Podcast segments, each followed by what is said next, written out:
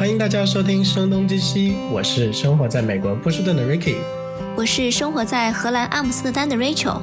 我们会在节目里和生活在世界各地的华人朋友们聊聊天，跟大家分享我们在海外的生活和体会。Hello，大家好，欢迎来到声东击西。今天呢，非常的高兴，因为我们的嘉宾是我的一位好姐妹波波，欢迎波波。首先。欢迎，Hello，大家好呀！如果熟悉我的朋友都知道，我跟波波呢还曾经呃做过我们的波波和宇宙这个频道，然后是专门讲用盐的，所以呢，他算是一位我的同行，也是我在荷兰非常非常非常要好的一位朋友，所以我们把他今天请过来，来聊一些我们感兴趣的话题。那不如这样吧，波波，你先自我介绍一下吧。好呀，就我叫大家可以叫我波波，然后我跟宇宙一样生活在荷兰，然后我们都是从事用户体验研究行业的，然后我现在在一家呃互联网公司工作，应该它应该还属于一个呃创业公司的阶段。所以波波现在已经去创业公司去做为人类更好的远程办公去出谋划策了。那首先呢，是什么时候去的荷兰呢？嗯，生活了多久？还挺长时间的。就我记得昨天昨天晚上我还跟一对朋友吃饭嘛，然后就他们也问我说是在荷兰待了多长时间了，然后我掐指算了一下，好像就我居然已经待了快八九年了，就真的还挺长时间的。嗯，对，然后在这边工作了也是就。七八年时间了，就还挺长时间的。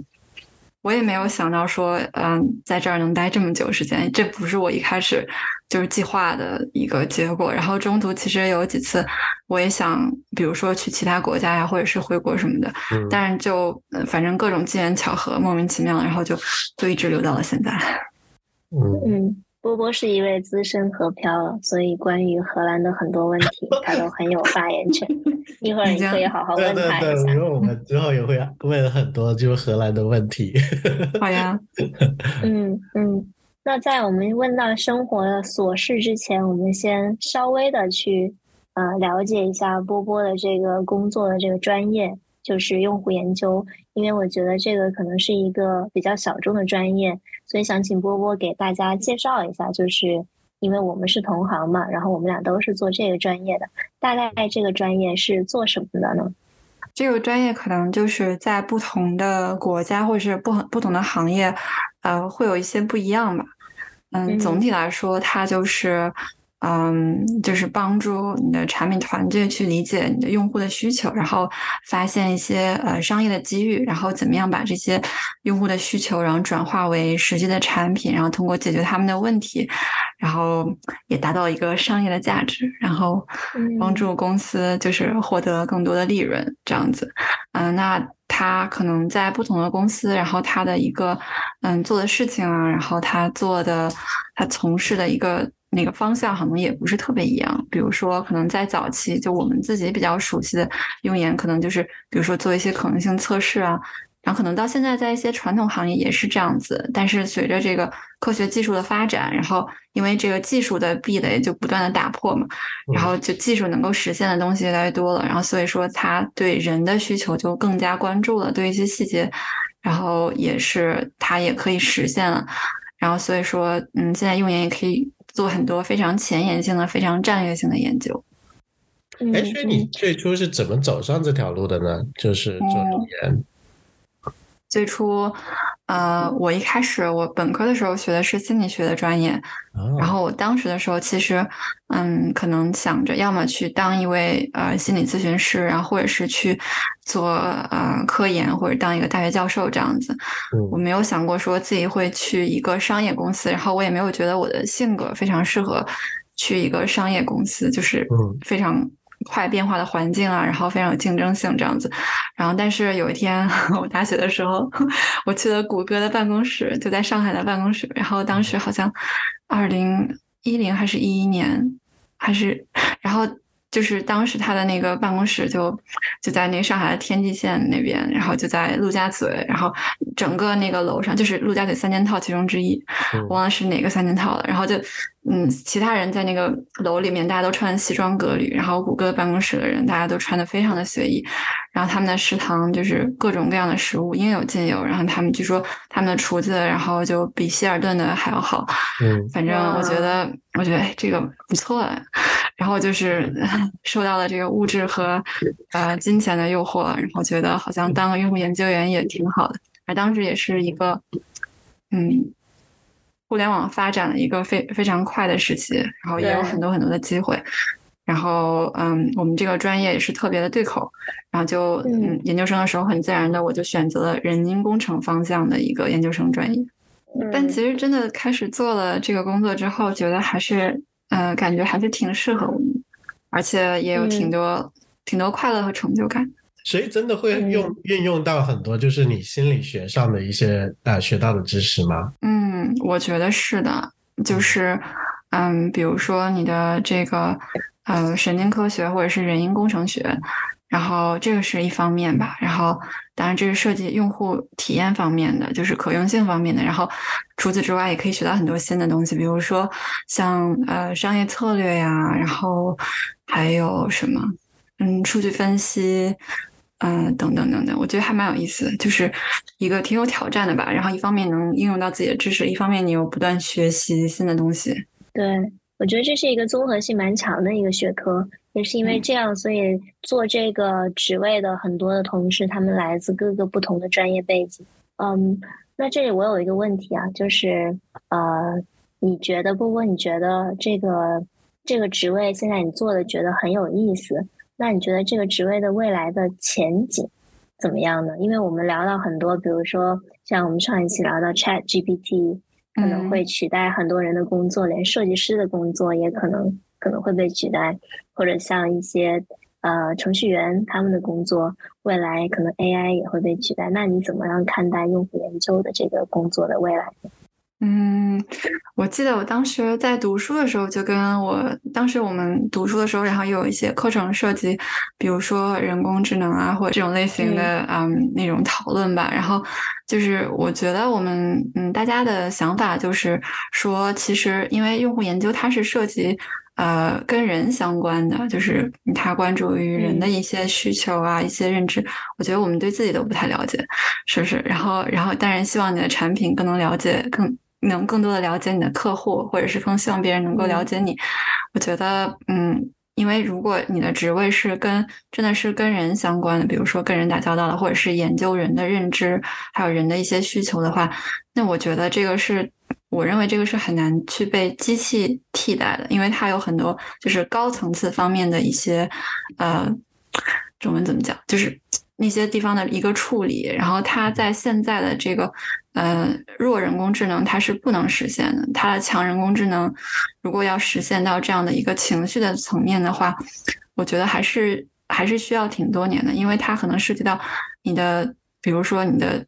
如果真的能研究到，比如说人的杏仁核，或者是海马体，或者是一些脑岛的一些反应，嗯嗯，神经科学这方面就说了，它这部分的话，其实关于人类的情绪，虽然我们已经了解了很多，但是还是知之甚少。就这方面的话，还是蛮复杂的。对，嗯，所以看来这还是一个挺有前景的一个专业的。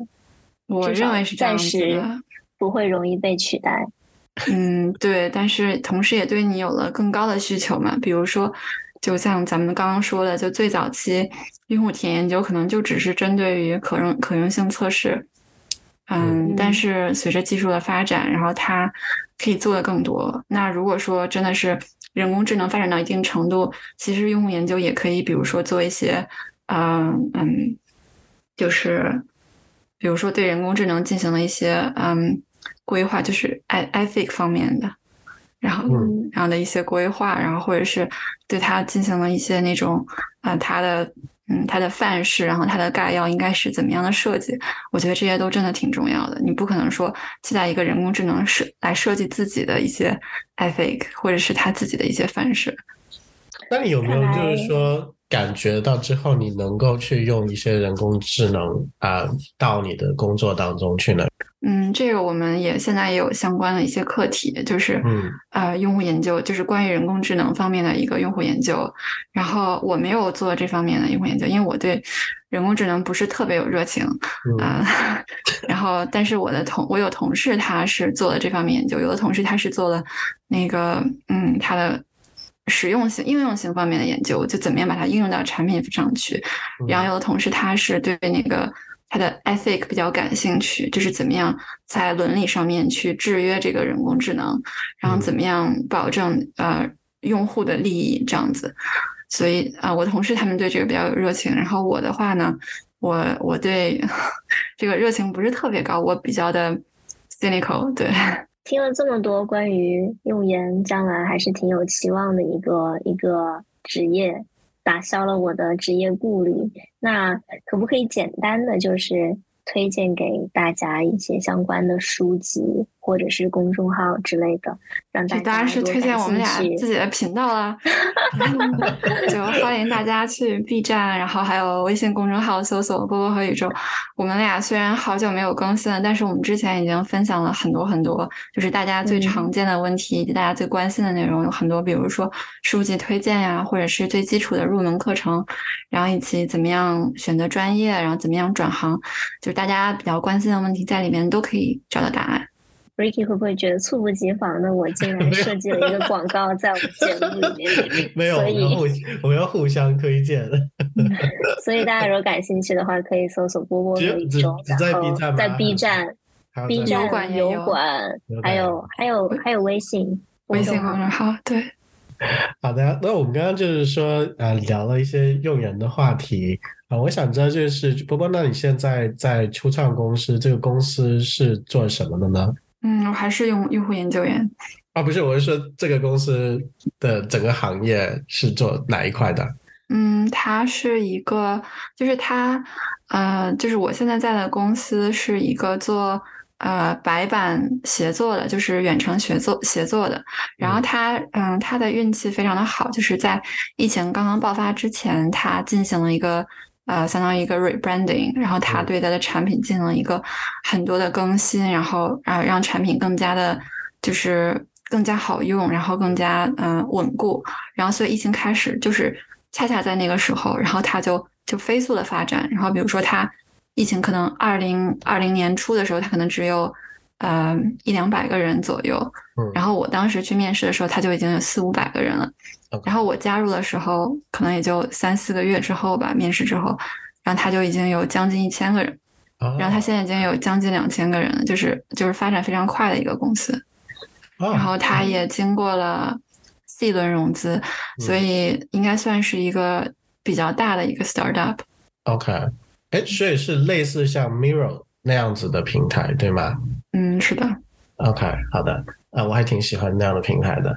我觉得这对于整个工作效率的提升还是非常非常有帮助的，而且对于你去梳理你的逻辑啊、你的思维的时候有有很大的帮助。那我接着问一个问题，就是说，因为你之前的工作经验更多是在互联网大厂嘛，那为什么想到从互联网大厂去到一个初创公司的呢？而且，就当时你在选择就是初创公司的时候，你你你更看重哪一方面的事情？我当时去那个公司，其实最大的原因就是，呃，为了追星。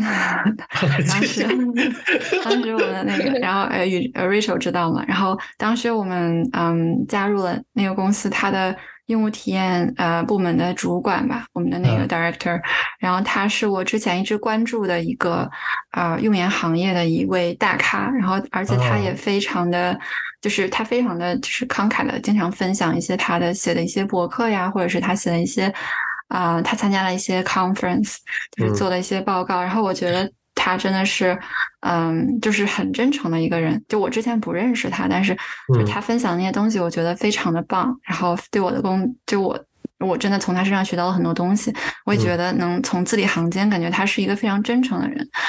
然后我就觉得很想跟他一起工作，然后但是他之前是在北美，嗯嗯，离这里太远。后来我知道他来到了欧洲，然后加入了这家公司，然后我就我就看到他这家公司在招人，我觉得哎呀，追星的时候到了，然后就就去加入了。然后另一方面也是希望能够有这样一个机会吧，就我没有想说，因为嗯，没有想说就加入一个比如说非常小的一个 startup，因为就是用户体验研究它是还是需要有一定的。呃，公司有一定的基础，至少说有一定的，嗯，比如说各行，嗯，就是各个工种的一个分工，然后大家才能可以更好的工作。这方面像成熟了才可以。所以他当时已经是一个有一定规模的 startup，然后还有这样的一个 infra，所以我觉得是一个挺好的机会。然后他的呃工资待遇我觉得也不错，然后所以我就加入了。嗯，OK，那所以现在加入了以后，追星成功了以后。感觉跟就是很多时候就是你追星，它是一个啊怎么说呢？就是你要远观，才才这个更美好的。那你现在追星成功了以后，感受怎么样呢？就是有没有有没有从远看是很好，近看之后有有有有什么区别？没有更幸福了，给明天跟我的女神在一起。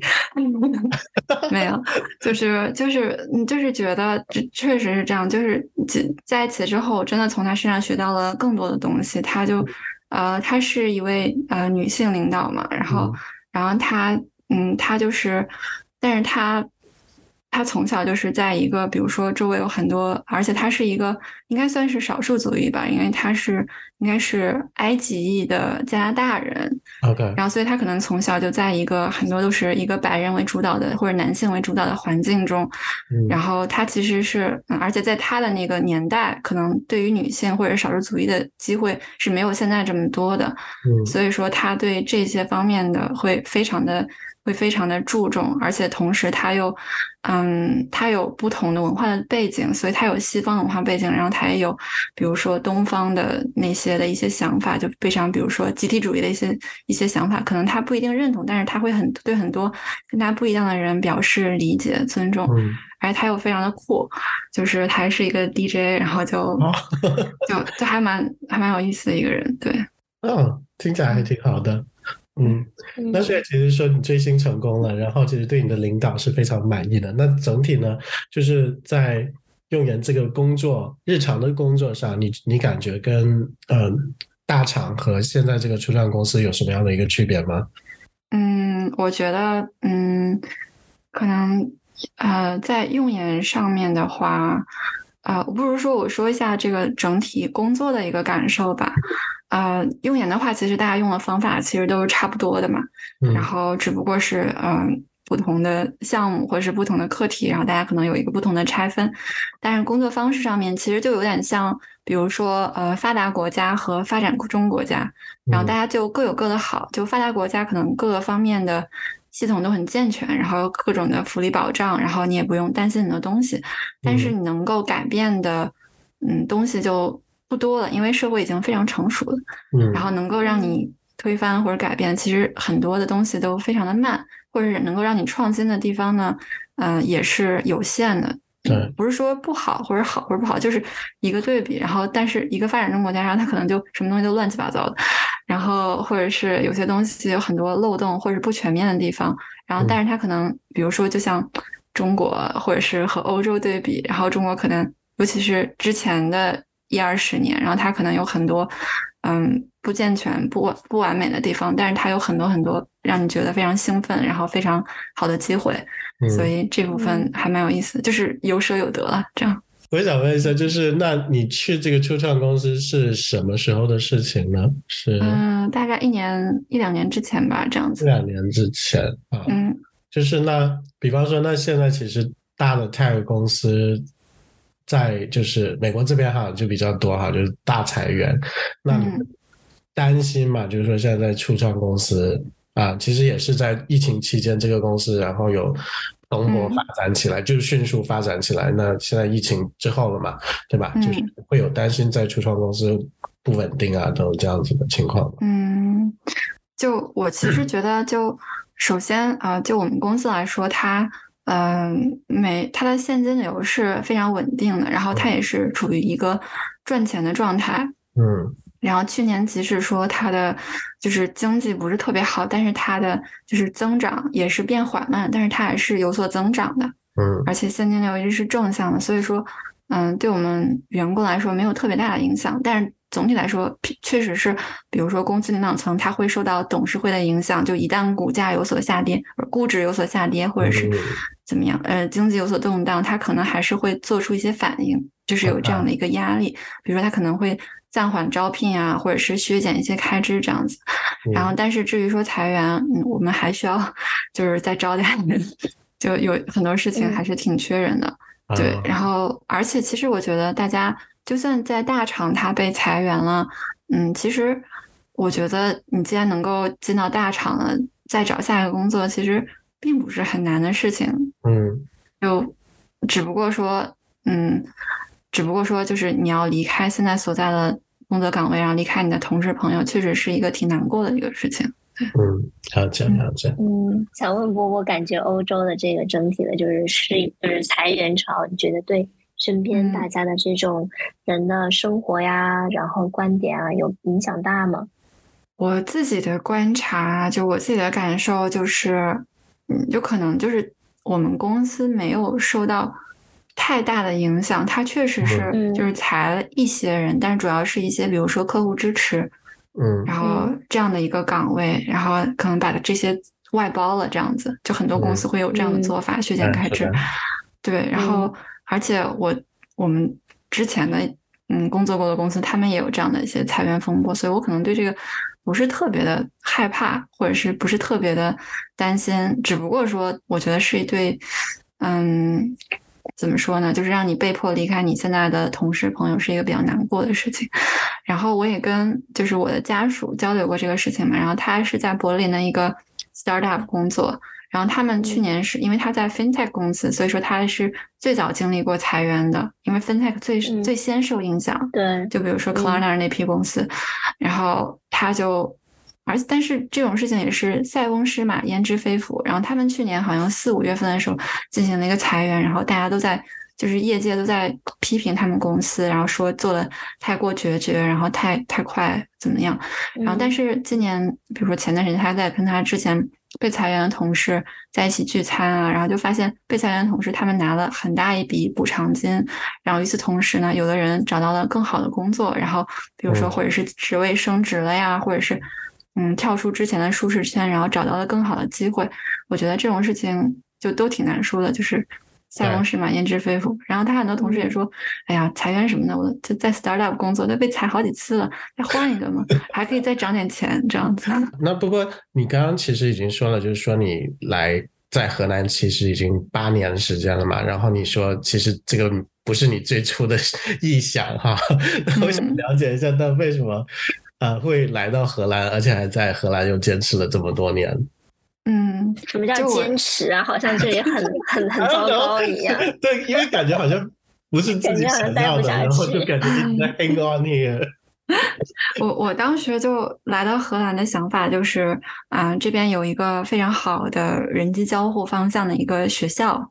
然后他有相关的专业，然后他有很多去当地企业，比如说实习的一个机会，或者做研究的一个机会。然后我当时想的可能就是，比如说在这边读两年书，然后比如说换一个国家生活生活，或者是回到中国这样子。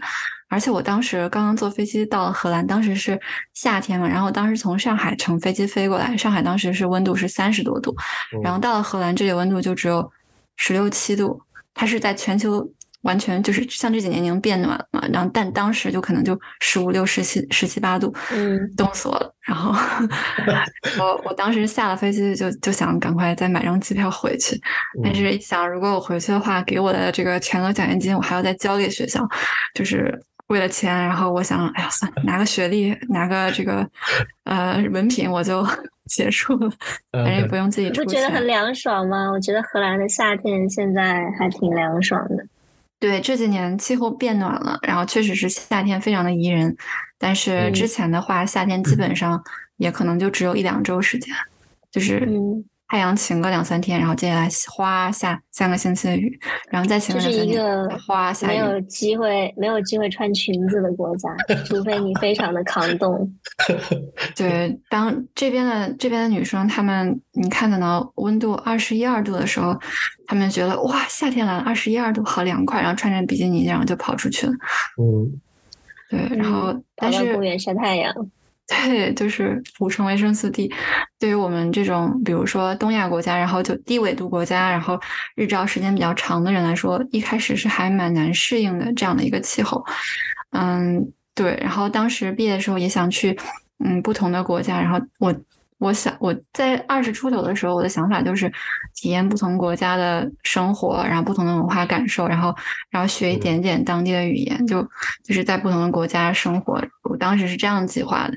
然后，但是毕业之后得到了一个非常好的工作的机会，所以，所以就是之我之前跟宇宙同事的那份工作，我觉得可能在其他国家，他们给我的一些 offer 都没有这个工作，没有这个公司有意思，于是我就加入了这个公司。嗯，对，我觉得很难说，就是有有有有舍必有得吧，就很难讲说，嗯，比如说你在不同的国家，你可能对这个国家了解没有那么的深入。嗯，但是你对什么都可以会懂一点。还有，我想起来，我前段时间去旅行，然后去挪威，然后当时我在飞机上看一本那个荷兰航航皇家航空的那个杂志嘛，然后就有一个摄影师他在写，他说，嗯，他在一个地方他不会待超过几年，他可能待在一个国家待几年，然后就换一个地方。他说，就是超过几年之后，他可能就会失去很多对那种。新事物的一个好奇心，然后他对什么东西都就是 take it for granted，然后他就觉得非常熟悉了，嗯，不太在意这个事情。然后他到新的国家，他就会嗯对很多细枝末节非常的感兴趣，然后非常的有兴趣。我觉得啊，这方确实是很有道理。然后，但是同时，我觉得那你可能只是一个嗯，我现在想想，可能一开始我刚来的时候一些想法或者是一些观察，那可能可能也是只是出于一个。猎奇的视角，或者是好奇的视角，但是过了几年，虽然我可能对他没有触动了，但是我对他的理解就更为深入。啊，可能举一个不太恰当的例子，就是就像你啊，跟很多同事、跟很多人 date，或者是跟你一个人有长期的关系，可能是呃不太一样的感受。对。那那我觉得，我觉得在一个国家待长了之后，你就会越来越发现这个国家的很多的问题。就刚去到一个国家，什么事情都是新鲜的、新奇的，然后可能你也不太了解其中的一些问题，更容易产生那种恋爱时期的那种约会时候心理产生，对恋爱脑。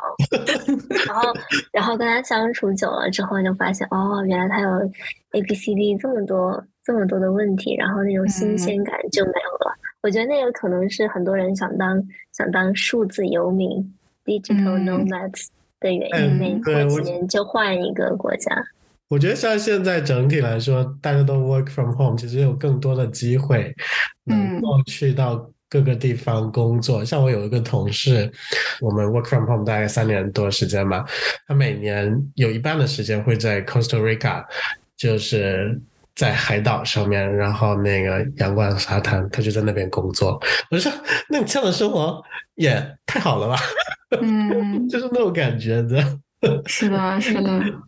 嗯，但是我觉得，不过有没有打算？像我们这种有猫有狗的人，真的好像有点寸步难行。对，有了猫有了狗之后，确实是小猫咪就每天嗷嗷叫着，然后想让你回家，还是还是挺困难的。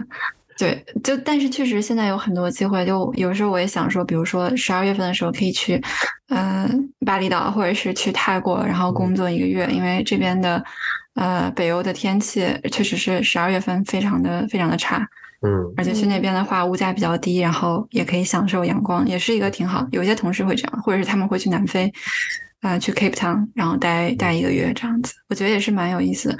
但是以去一个国家旅游和去一个国家。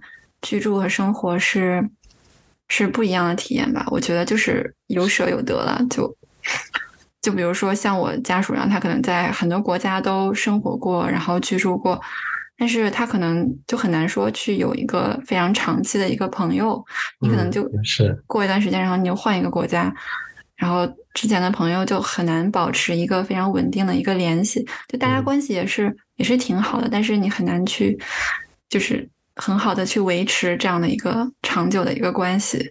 然后，而且我觉得他好像对当地的文化语言，除了食物啊，当地的文化语言也没有什么深刻的理解和研究。对，嗯嗯。那所以你现在的想法是，之后有打算去其他的国家吗？还是就是想先在荷兰多待几？我觉得可能就计划赶不上变化吧。就你可能现在有一个想法，但过几年也会也会有所改变。对，我觉得，嗯，就真的是。你选择一个东西，你可能就会失去另外一个东西。对，嗯，所以是不是现在都不做计划，还不如顺其自然？嗯，我觉得是，就是嗯，还是看对你最重要的是什么。就比如说，我可能，嗯，有的人对他们来说事业是比较重要，他们可能不同的换，不停的换国家或者工作，是因为他们有更好的机会。嗯，然后或者有的人他们就想要就是 work life balance，他们有更多的时间。做自己感兴趣的事情，比如做个 podcast 这样子，对对，然后我可能就希望能够各个方面能都能兼顾一些，然后然后工作上也做一点，但不要做的太疯狂，过于投入，然后嗯，有一些自己的时间，然后做点自己感兴趣的事情，然后锻炼一下身体，然后看看书，这样子。对，如果说嗯在哪个地方，我觉得现在好像也。因为有现在新的工作方式，也不局限于说，嗯，你一定要在一个地方待着，然后你也可以去其他不同的地方工作。比如说，我有同事，他们可能在荷兰待两三个月，然后在西班牙待两三个月，然后他们还在 Tenerife 啊，就是加那利群岛上面的那个主岛，然后买了一个公寓，然后在那边待几个月，然后再去意大利待几个月，啊，苏黎世待几个月，就还蛮潇洒。那我想问你，波波，就是你在荷兰生活这么多年，嗯，你觉得目前来说对你最有挑战的事情是什么？比如说是语言啊，还是这里的文化呀，还是这里的食物啊？嗯，像你说的，这里是美食，这里的食物，之前说过，还是什么交通啊之类的。呃，食物一开始有挑战，但是就比如说他们中午就吃面包片啊，或者是吃很多冷餐之类的。但是现在我觉得我也是逐渐的，嗯，被同化了吧。然后我觉得我也开启了老年养生模式，然后就不太 除了出去度假的时候，平常的时候也就不太追求口感，主要是每天看一下吃的东西健不健康。然后就尽量就是不吃糖，然后少少油少盐，然后不吃就是重加工的食物，而且就是嗯，然后之后你会发现这个自己的这个对食物的欲望降低了之后，好像还挺挺健康的，对，嗯。然后真正的挑战，我觉得是嗯嗯，怎么讲呢？我觉得既是一个挑战嘛，然后也是我比较享受的一个地方。就是，嗯，你可以，你再去不同的国家、不同地方工作，其实相当于是你把之前的，嗯，固有的范式打破，然后再进行一个重建的过程。而且它不是说一次就完成，它是一个循序渐进的过程。你可能就是不停的会有这样新的冲击，就像你换一个新的环境，换一个新的工作。嗯，换一个新的国家，有很多这样新的东西，然后去让你不断的适应，然后不断的去学习。嗯，我觉得人的潜力是就是是无限的嘛。就其实，你都是而而且就即使你成年之后，大脑的结构也是可以有所改变的。所以我觉得还蛮有意思的，就可以让你变得更加呃开放，然后更加包容。对，嗯，感觉这不是挑战，这是一个更更大的好一个好处了。就是它虽然可能曾经是一个挑战，但现在你看来是一个帮助你成长、帮助你进步的，还是一个挑战。因为我觉得我脑容量是不够，就 就就有的时候觉得自己啊，你说就。比如说，如果我脑容量再大一点，是不是我学不同的语言就学得更快一点呢？就是一个人的，真的有的时候是一个人能力确实是有限的，你可能确实没有那么多的时间和精力把什么都学得特别好。嗯，然后你可能为了兼顾把工作做好，你可能就没有时间去嗯做太多学学学太多其他的东西，就希望能希望我的这个脑容量能够更大一些。所以你的荷兰语水平是怎么样？语言是你的挑战？没有没有，语言是一方面，但是还有很多其他。我荷兰语水平就，哎呀，太惭愧了，就，嗯嗯，就是非常基础，就非常基础，就你跟别人打个招呼，聊两句，然后就结束了。但是觉得好像以前我一开始我觉得荷兰语好像没有什么帮助，但是这次去挪威旅行就发现，除了荷兰语，除了跟德语相似，它跟其实很多北欧的语言也很相似。比如说挪威语、瑞典语和丹麦语，就真的很像。然后有很多，比如说入口啊、出口啊、厕所啊，或者是一些标志啊，就高速上的一些标志，我都可以看懂。所以觉得啊，好像还是还是有点用的。对，但是与此同时，你在这样一个地方生活，就是 Ricky，你现在在一个英语国家嘛？你可能就是你会觉得你英文也不断提高，然后也有周围有这样的语言环境影响。我现在觉得我英语嘛也没有什么提高，然后但是荷兰语嘛好像也没有什么长进，就是 就是周围的中文还在退步，中文还在退步。对，这就是我觉得我的脑就是脑容量不够用。要是够用的话，可能三种语言都学得很好。然后，然后还有就是怎么讲呢？嗯，如果说你在一个你能了解的语言环境中，你会就是有很多周围的环境刺激，然后对你，嗯，是。你这样的一个刺激，然后可以让你，嗯，潜移默化学的很多东西，嗯，比如说一些广告牌呀，或者周围人的谈话呀。我现在在街上让大家周围人咕噜咕噜说一些，我可能能能听懂一两句，然后之后他们说快，我就不知道他们在他们在讲什么，就，可是你的工作肯定，你的工作还是以英语为主，对吧？对对，英语肯定还是会进步的啊。英语是有进步吧？嗯，英语。我现在的同事基本上，我的 research team 除了我之外，其他人大部分都是 native speaker。然后除了比如说来自各个各个英语国家，各种各种不同英文的口音。我之前的那个英国口音听了，就尤其是嗯，怎么说呢？英国一些小地方的口音听了我一头雾水。我现在差不多也听懂了这样子。嗯嗯，了解。但是也就说明，其实，在荷兰生存下去不需要太多的荷兰语，对吧？然后有一个 OK 的英语，大概就就行了。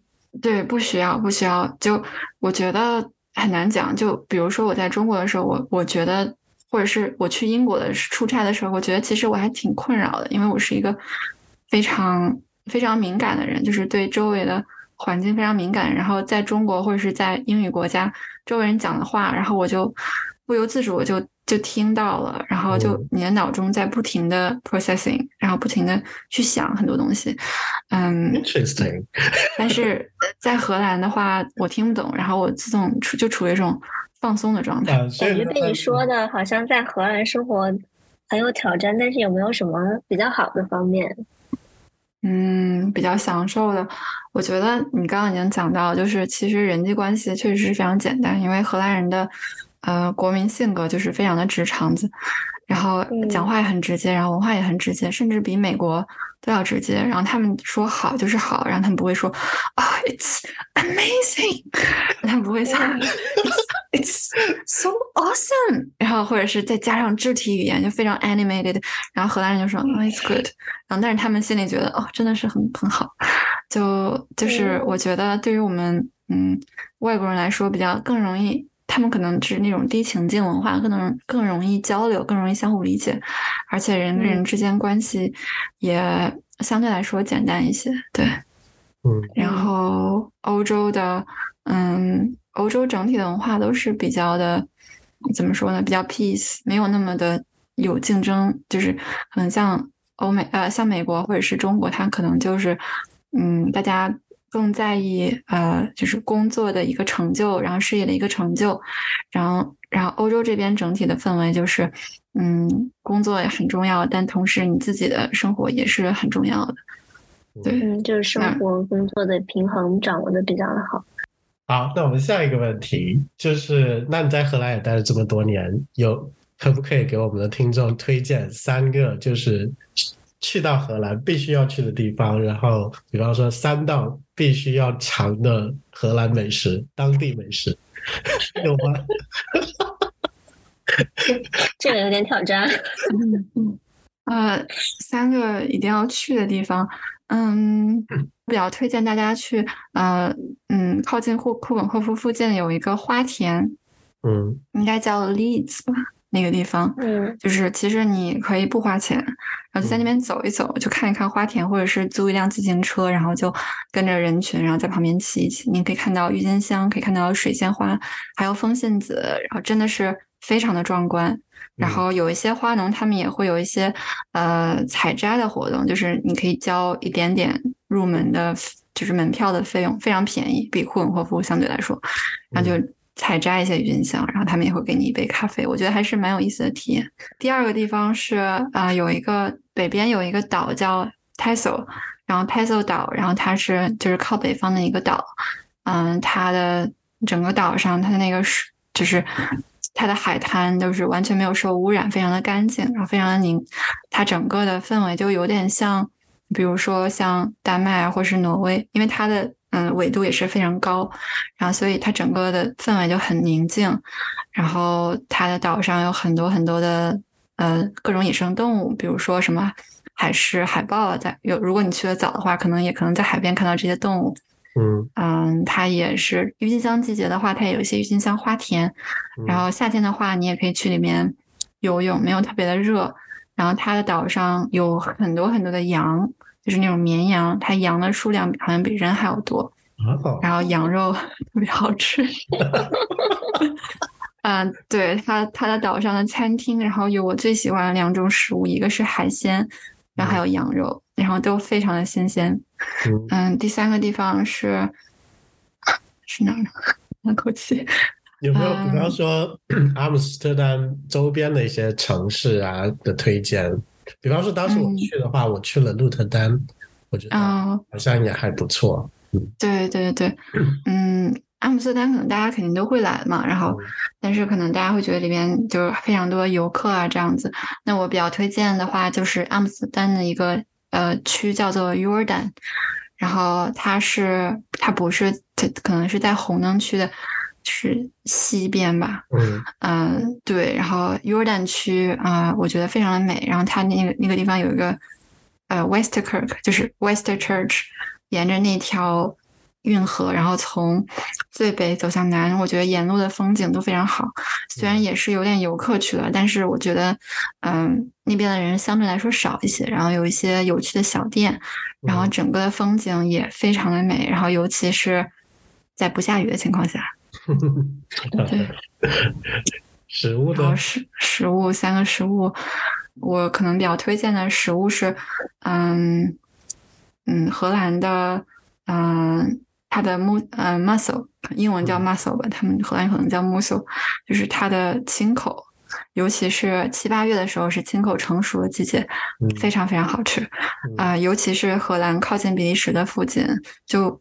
或者你不想去餐厅吃的话，也可以就是去海鲜市场就买一包，然后回家就很简单的煮一下，嗯，然后配着嗯倒一点白酒和呃奶油，非嗯非常非常鲜美，对。然后这个是清口，还有什么？嗯，它有一种是它的炸鱼叫做 Kibling，Rachel 你知道怎么写的吧？嗯，对，那个在很多的呃海鲜市场那边也可以买到，然后我觉得也非常不错。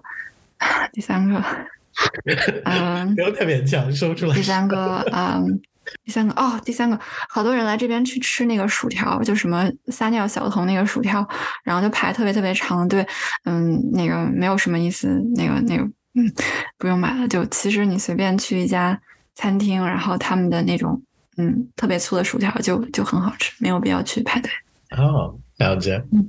那我们今天也问了波波很多问题，那我们照例还是想问我们每会问每一个嘉宾的一个问题哦，那就是跟我们分享一个你最近的生活感悟吧。最近的生活感悟就是不太不太想就是给大家强行输出啊，或者是好为人师吧，然后我就想给大家分享一些对大家都有用有价值的一个想法吧。嗯嗯，那我想就是关注这个频道的很多朋友，他们可能就要么就是已经在国外生活，然后或者是在国内，然后或者嗯也很好奇国外生活是一个什么样子的。